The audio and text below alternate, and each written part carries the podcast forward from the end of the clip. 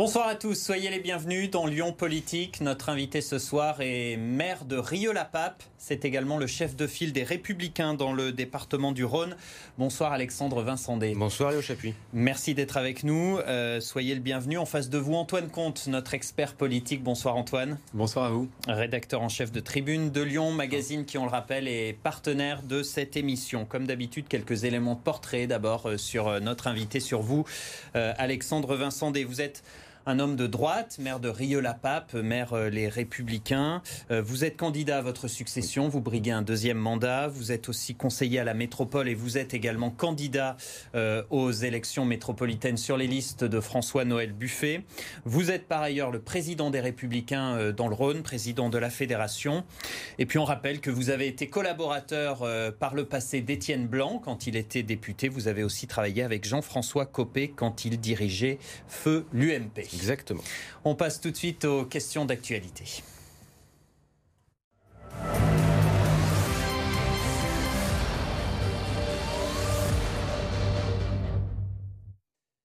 Avec le coronavirus, la crise qui prend de l'ampleur, une première victime euh, en France à, Paris, de nombreux cas qui sont diagnostiqués. Question toute simple, est-ce que vous êtes inquiet? Est-ce qu'il faut s'inquiéter? Il faut être vigilant. Euh, je pense qu'il ne faut jamais céder à la panique dans ces moments-là c'est forcément une question de santé publique, donc c'est forcément une question sensible.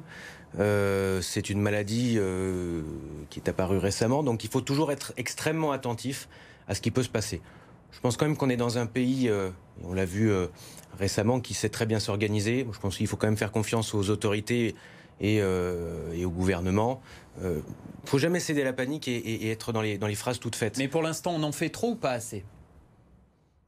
Je pense qu'aujourd'hui, on s'organise plutôt bien. Je il faut, toujours faire attention avec ça parce qu'on sait toujours que ces questions de santé publique sont des questions politiques extrêmement sensibles. Je vous rappellerai que, sans parler euh, de, virus ou de maladie, rappelez-vous ce qui était arrivé euh, lors de la première grande canicule au début des années 2000 euh, au ministre de la Santé de l'époque, du gouvernement sous la présidence de Jacques Chirac, qui euh, n'avait pas pris à sa juste mesure la question de santé publique due aux grandes chaleurs, qui avait entraîné, je crois, le décès de 15 000 personnes fragiles, euh, et ça avait créé euh, une onde de choc politique importante. Rappelez-vous aussi quand il y avait eu la grippe aviaire ou le H5N1, et on avait pu reprocher un moment au gouvernement Fillon, sous la présence de Nicolas Sarkozy, je crois que la ministre de la Santé était Roselyne Bachelot, et on disait qu'on en avait fait beaucoup trop, qu'on avait stocké beaucoup trop de vaccins, beaucoup trop de masques, et que finalement tout ça après avait été jeté. Je crois que c'était certains avaient dénoncé euh, une gabegie de 2 milliards d'euros. Est-ce qu'à l'époque, on en avait fait trop ou pas assez? En tout cas, il y a un principe de précaution qui s'appliquait. Il faut être trop prudent sur ces questions-là. Donc, vous n'auriez pas euh, annulé le, fait annuler le déplacement des supporters turinois euh, par rapport au match de Ligue des Champions d'hier, ni carrément demandé l'annulation du match C'est toujours des questions, encore une fois, sensibles. Il y a deux, il y a deux solutions. Soit on est trop prudent et on arrête de vivre, soit on est extrêmement attentif et on prend les mesures sanitaires nécessaires pour se prémunir en cas de problème. Je crois savoir aussi, j'ai vu euh, qu'un certain nombre de, scientifiques, de professeurs disaient qu'il y avait certaines, euh, certains traitements qui étaient jugés en tout cas prometteurs. Je pense qu'il faut plutôt leur faire confiance. Sur le match, euh, les maires de Dessine, de Mézieux ont dit qu'il ne faut pas que les supporters italiens viennent. Vous auriez fait la même demande si sur ça les maires, passé sur votre commune? C'est toujours, toujours plus compliqué quand vous êtes maire. Pourquoi? Parce que quand vous êtes maire, vous êtes en première ligne. C'est vous qui êtes au contact des inquiétudes légitimes de vos administrés. Et quand vous êtes maire, vous êtes là aussi pour protéger votre population.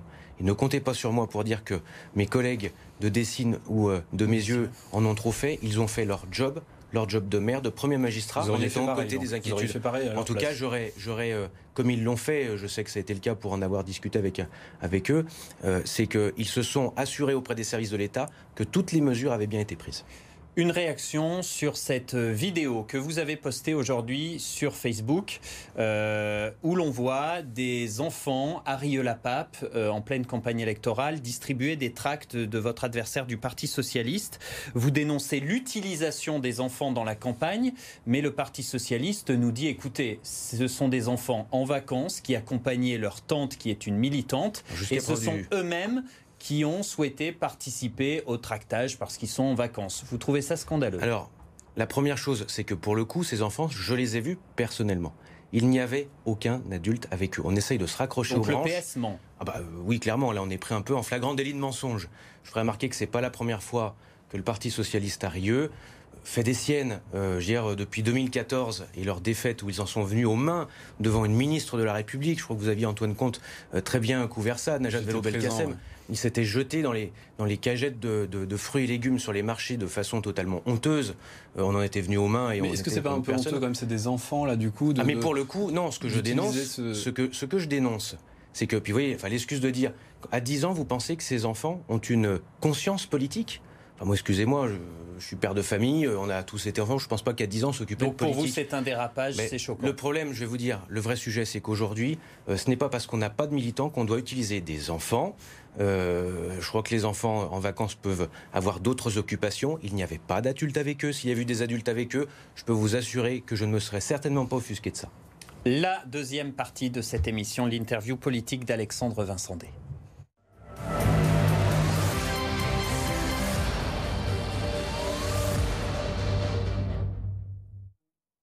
La première question avec Antoine. Alexandre Vincendé, vous avez indiqué dans une interview parue récemment dans nos colonnes dans, Tribune de Lyon que vous pourriez l'emporter dès le premier tour, le 15 mars prochain, dans votre commune de, Rieux, au municipal à, Rieux. Qu'est-ce qui vous fait dire ça? Euh, Première question. Et deuxième question, est-ce que vous n'êtes pas un peu trop confiant? C'est pas une question de confiance. D'ailleurs, je ne suis pas confiant. Euh, on travaille sans relâche et je fais la campagne euh, depuis la déclaration de ma candidature le 23 janvier dernier sans relâche. On est aujourd'hui à plus de 8000 portes qui ont été ouvertes. Euh, on distribue, euh, on a présenté notre liste le 6 février. D'ailleurs, je note que mes principaux concurrents n'ont pas encore présenté leur liste. Euh, je crois que la date limite de dépôt est ce soir, mais aujourd'hui, il n'y a pas eu de liste officielle présentée. J'ai présenté mon programme. Aujourd'hui, je suis face à des candidats qui n'ont pas présenté leur programme. Et je fais campagne comme au premier jour, quand je suis arrivé en, 2013 sur la commune de Rieux. Pour une bonne et simple raison, c'est qu'on défend bien sûr un bilan, qui euh, a été structurant. On a posé des belles fondations pour la suite. On a eu 320 millions d'euros de l'ANRU, ce qui est un record absolu sur la métropole. On a 150 millions d'euros d'investissement pour le futur quartier de développement économique d'Ostérode. Et le but, ça va être, maintenant qu'on a coulé les fondations, eh bien de monter les murs de la maison. On, va reparler de tout ça. Il y avait eu une vague bleue en 2014 lors des municipales, et notamment dans l'agglomération lyonnaise. Vous en êtes euh, la preuve. Vous n'avez pas peur d'un ressac? Non, moi je pense que vous savez, euh, puis les études le montrent aussi, c'est que les, les maires sont un peu euh, les derniers élus à être aimés et respectés par les Français. D'ailleurs, enfin, on le dit très bien aujourd'hui, euh, qu'on a vu hein, lors de la crise des, des, Gilets jaunes, ce sont vers les maires qu'on s'est tourné, après les avoir pendant quelques mois un petit peu vilipendés. Je vous rappellerai l'histoire du hashtag malheureux balance ton maire qui avait été mis en place par le gouvernement et qui avait fait pas mal d'émois. Une, question, Alexandre Vincendet, sur votre opposant, peut-être principal opposant politique à, Rieux, Marc Achard, donc, qui, est, membre du Parti Socialiste, que vous avez euh, accusé là juste, euh, juste avant avec cette vidéo euh, d'enfants en train de, tracter pour lui. Il vous accuse, lui, par contre, de siphonner les voix du Front National, du Rassemblement National, pardon, ce qui expliquerait qu'il n'y ait pas de candidature et pas de candidat de ce parti à Rieux. C'est toujours la très grosse ficelle. Je rappellerai simplement, il y a juste à regarder mon histoire politique, mon parcours premièrement, euh, je n'ai euh, que l'investiture des républicains euh, sur, sur, cette, sur cette élection. Et au-delà de ça, je rappellerai simplement que je ne me réjouis jamais de voir des élus issus des partis extrêmes, quels qu'ils soient, faire des résultats importants. Pourquoi ces élus font des résultats importants? Parce que les élus des partis dits républicains ne font pas leur travail. Et notamment dans les villes de banlieue, on le voit, quand il y a euh, des problèmes de rénovation urbaine qui sont en panne, quand il y a des problèmes d'insécurité, quand il y a euh, euh, des problématiques de surconcentration de toutes les difficultés au même endroit, alors on fait monter les extrêmes mais, mais de tout Est-ce que quand même vous reconnaissez que je vous reconnais une ligne forte, une ligne dure de la droite, celle de Laurent Wauquiez Alors pour vous dire une chose, regardez, regardez juste une chose, et j'oppose à ceux qui essayent de faire de la caricature et de la grosse ficelle facile. C'est la vieille ficelle du XXe siècle. Euh, la composition de ma liste. J'ai aujourd'hui réussi à réunir sur la liste que je vais présenter aux prochaines élections dans 15 jours des personnes euh, qui viennent de toutes origines et de toutes opinions. J'ai des élus d'opposition qui ont été élus contre moi, qui sont aujourd'hui sur ma liste, dont la secrétaire fédérale du Parti radical de gauche. J'ai un ancien adjoint de M. Jacques Darn j'ai euh, une personne qui avait été candidate, qui n'avait pas été élue, mais qui avait été candidate contre moi également au premier tour en 2014. Vous nous le dites ce mais bien sûr, non mais enfin, il y a un moment. Et par contre, j'ai aussi des personnes issues de la société civile. Je vais même vous dire, j'ai des personnes sur cette liste qui n'ont voté pour moi ni en 2014, ni en 2017, Mais quand je leur ai proposé de me rejoindre pour porter ce projet de rassemblement et de transformation profonde de ma commune, elles m'ont rejoint sur mon projet et je leur ai demandé une chose, c'est de rester qui elles étaient parce que c'est la richesse d'une équipe qui fait sa force et sa réussite. Un petit mot sur votre personnalité. Euh, Antoine disait, euh, euh, voilà, des similitudes avec Laurent Vauquier.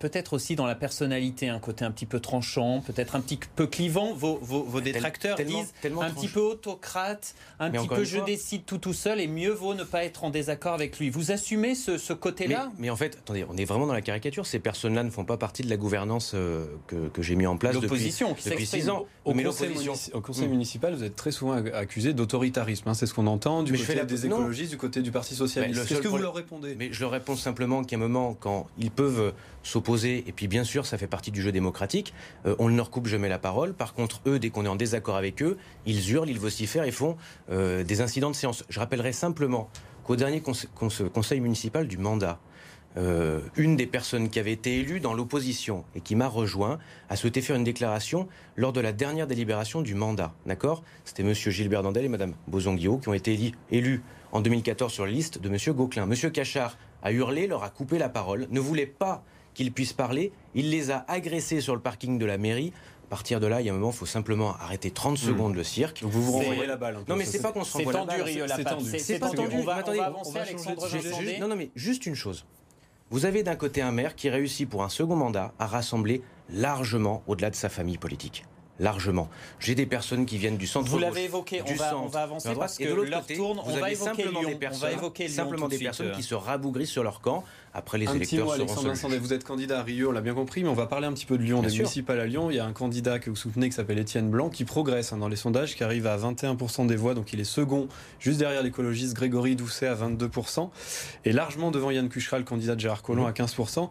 Euh, on imagine que vous êtes plutôt satisfait de cette, de cette progression. Comment vous l'expliquez? C'est un travail de fond qui a mené Étienne Blanc euh, depuis maintenant un an et demi. Je connais bien Étienne Blanc, vous l'avez euh, dit vous-même, hein, j'ai commencé un petit peu mes armes politiques avec lui. Étienne Blanc est quelqu'un de fond, de dossier, qui a fait ce travail de proximité. C'est un gros travailleur. Et aujourd'hui où je suis très heureux, c'est qu'au-delà euh, sondages montent petit à petit. Je pense que ça va être la surprise de cette élection municipale. Lyon peut rebasculer à droite? Je pense que Étienne Blanc est en position aujourd'hui d'être maire de Lyon. En tout cas, on le sait. Euh, les études le montrent. Il y a une dynamique en sa faveur. Et moi, je pense qu'Étienne Blanc peut renouer, en tout cas, euh, avec la, peut faire renouer la droite avec la victoire à Lyon. Mais au-delà de ça, c'est surtout, et je le dis, la mue qu'il a su opérer pour la droite à Lyon. Cette droite qui se veut ouverte et moderne sur les questions qui traversent notre temps. Très heureux pour Étienne Blanc à, à Lyon. Par contre, on a l'impression que vous êtes un peu moins heureux pour François François-Noël Buffet à la métropole, en tout cas qui lui a du mal à, décoller, 15% des intentions de vote, très loin de Gérard Collomb à 26% et l'écologiste Bruno Bernard à 25. Comment vous l'expliquez? Pourquoi Étienne Blanc euh, parvient à, être plutôt pas mauvais à Lyon et pourquoi euh, François-Noël Buffet n'y arrive pas à la métropole Ce sont deux élections totalement différentes. La première chose, c'est que l'élection de Lyon va se polariser sur le chef de file. Les gens connaissent les élections municipales, euh, ils y sont familiers, ils sont attachés à cette élection autant qu'à l'élection du président de la République. C'est d'ailleurs le maire et le président de la République les deux seuls élus que les Français connaissent réellement. Mais il fait bien une bonne campagne. Deuxième chose, à la deuxième, deuxième chose, sur la campagne de la métropole. Moi, je, je pense qu'il y a une chose qu'on ne sait pas mesurer et que les instituts de sondage ne peuvent pas mesurer, c'est l'impact du poids des maires dans ces élections. Il y a 14 circonscriptions. 14 circonscriptions. D'accord euh, On ne va pas voter dans les circonscriptions pour le président de la métropole. On va voter pour les candidats qui vont représenter ces habitants au sein de l'Assemblée métropolitaine. Enfin, moi, il y a quand même quelque chose qui me choque. C'est que vous avez des personnes, soit M. Bernard, M. Collomb, M. Kimmelfeld, qui se présentent uniquement avec leur tête sur les tracts et qui mettent un petit peu ceux qui vont représenter les habitants les circonscriptions derrière. Mais que je sache, moi j'ai regardé un petit peu euh, dans les archives. Est-ce que quand on votait pour les conseillers généraux à l'époque dans les cantons, on votait pour le président du conseil euh, général ou est-ce qu'on votait pour son conseiller général? Récemment, vous avez voté, euh, vous comme moi, pour vos députés. Quand vous votez pour un député, vous votez bien pour celui qui va vous représenter à la, à la, à la à l'Assemblée basse.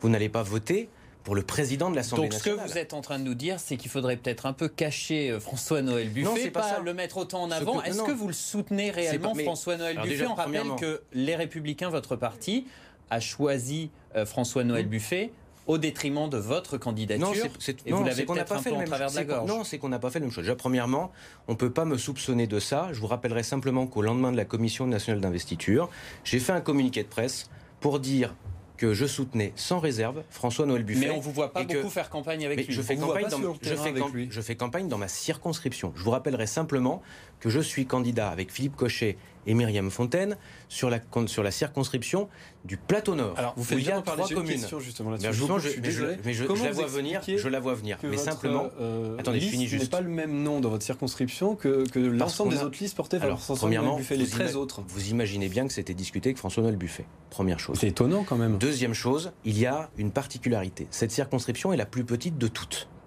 Je ne veux pas que demain, les mairies du plateau nord, que ce soit Caluire-et-Cuire, Satonnet-Camp et Rieux-la-Pape, deviennent des mairies d'arrondissement. Nous avons une chance, c'est que comme nous ne sommes que trois communes, les trois communes peuvent être représentées directement sur les trois premières places.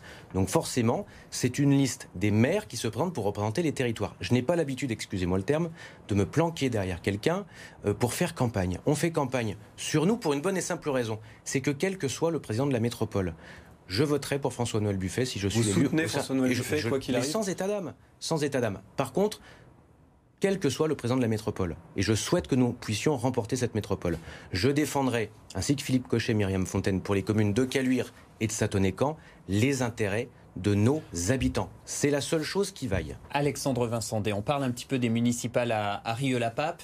Euh, votre, euh, votre programme, euh, l'opposant socialiste Marc Cachard, qu'on a déjà évoqué, vous accuse d'avoir vidé les caisses, d'avoir trop investi et d'avoir laissé de côté le vivre ensemble. Vous lui répondez quoi? Ah bah, Il faut quand même regarder quelle est la situation quand on est arrivé en 2014. Le plus fort taux de délinquance, en tout cas de hausse, de toute la métropole le plus petit plan de rénovation urbaine de la métropole, euh, des investissements à l'arrêt, des écoles en très mauvais état, euh, des équipements publics laissés à l'abandon. J'appellerai simplement qu'au bout de six ans, on a relancé les investissements. Oui, nous avons fait un choc d'investissement pour cette commune. Cette commune qui, en 2014, avait 57% de logements sociaux, a connu en tout cas un début de mutation sans précédent quand, euh, je le disais tout à l'heure, nous allons construire un nouveau quartier de développement économique à la porte d'entrée nord de cette métropole. 150 millions d'euros, près de 1000 emplois prévus. C'est pour les Riards qu'on fait ça c'est pour leur apporter de l'emploi et de la richesse. Quand vous, n'avez pas trop investi, euh, un cinéma, un centre culturel, des nouveaux quartiers, énormément des nouvelles écoles. Donc ça veut dire qu'en fait, vous n'avez pas, trop mis la main à la poche finalement? Mais on n'a pas trop mis la main à la poche. Regardez, je veux dire, il suffit simplement de regarder les comptes euh, administratifs de la commune. On n'est pas plus endetté qu'avant. Euh, on a même un taux d'endettement en termes de durée qui est moins haut qu'avant. Pourquoi? Parce qu'on a emprunté moins. On a fait énormément d'efforts sur les dépenses d'investissement. On a fait énormément d'efforts aussi sur les économies en termes de dépenses de fonctionnement.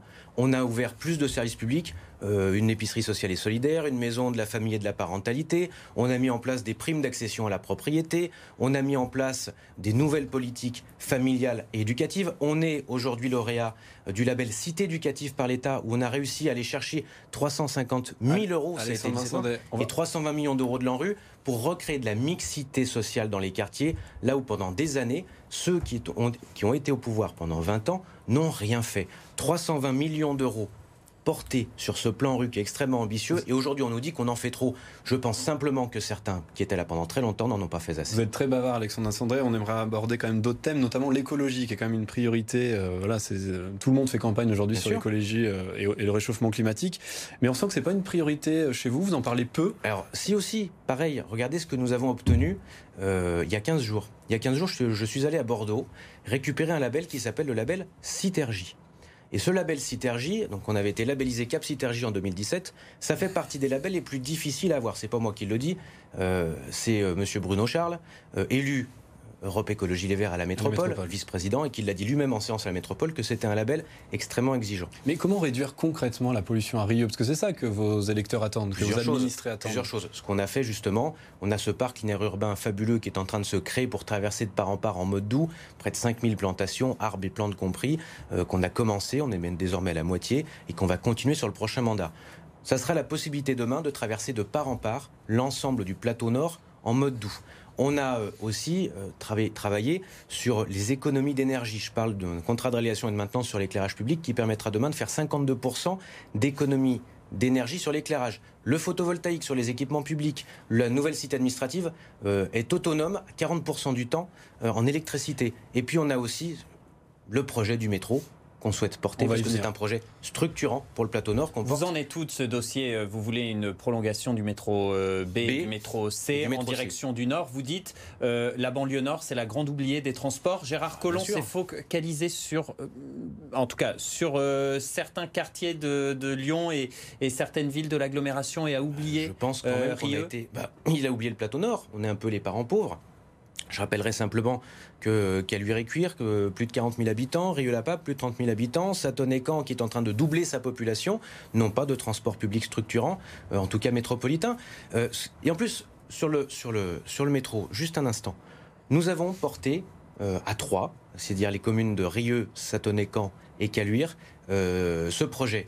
Ce projet, il est structurant, il permettra, si on prolonge la ligne B, de Charpennes jusqu'à Sermonaz de traiter 80 000 voyageurs par jour. Ce pas nos chiffres, ce sont les chiffres du Citral. Si on porte ce projet ensemble, en parlant d'une même voix, alors on arrivera à décrocher ce projet qui est structurant et qui enlèvera des, qui enlèvera des voitures de nos rues pour qu'on ait un air beaucoup moins pollué. On passe à la suite de cette émission, les questions sans tabou.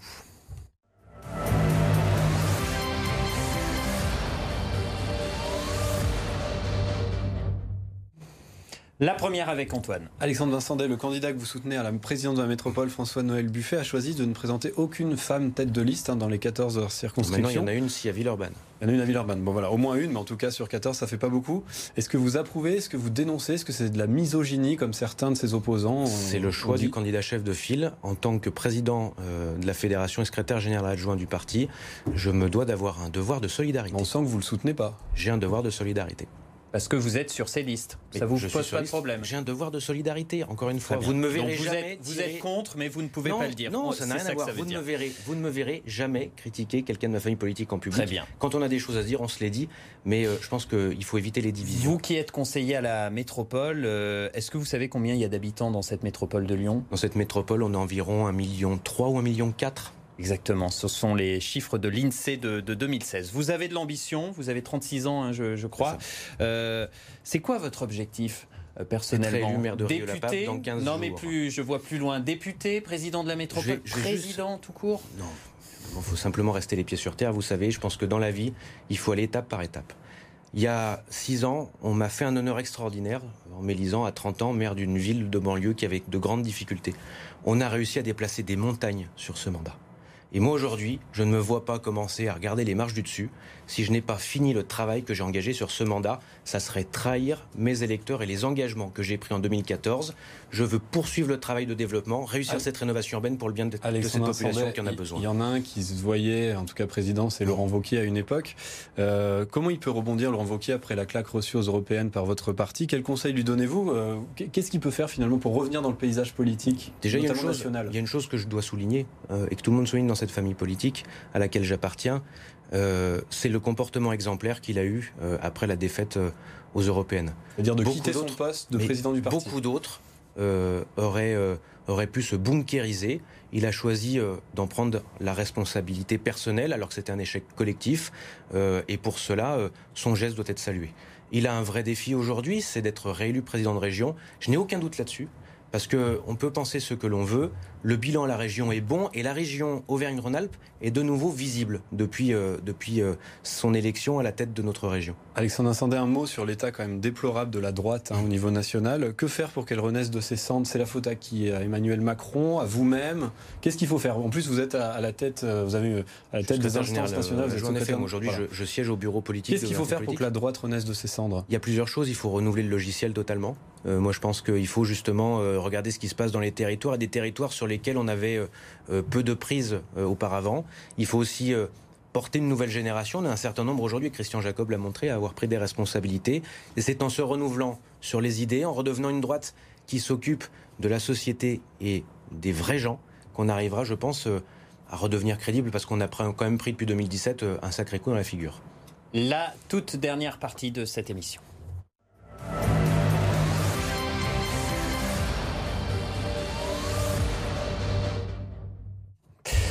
Avec chaque semaine notre invité, vous euh, Alexandre Vincendé, qui doit répondre à une question posée par notre invité de l'émission précédente. Et c'est Sandrine Runel qui était avec nous la semaine dernière, la candidate euh, de la gauche au municipal à Lyon. Elle vous pose une question.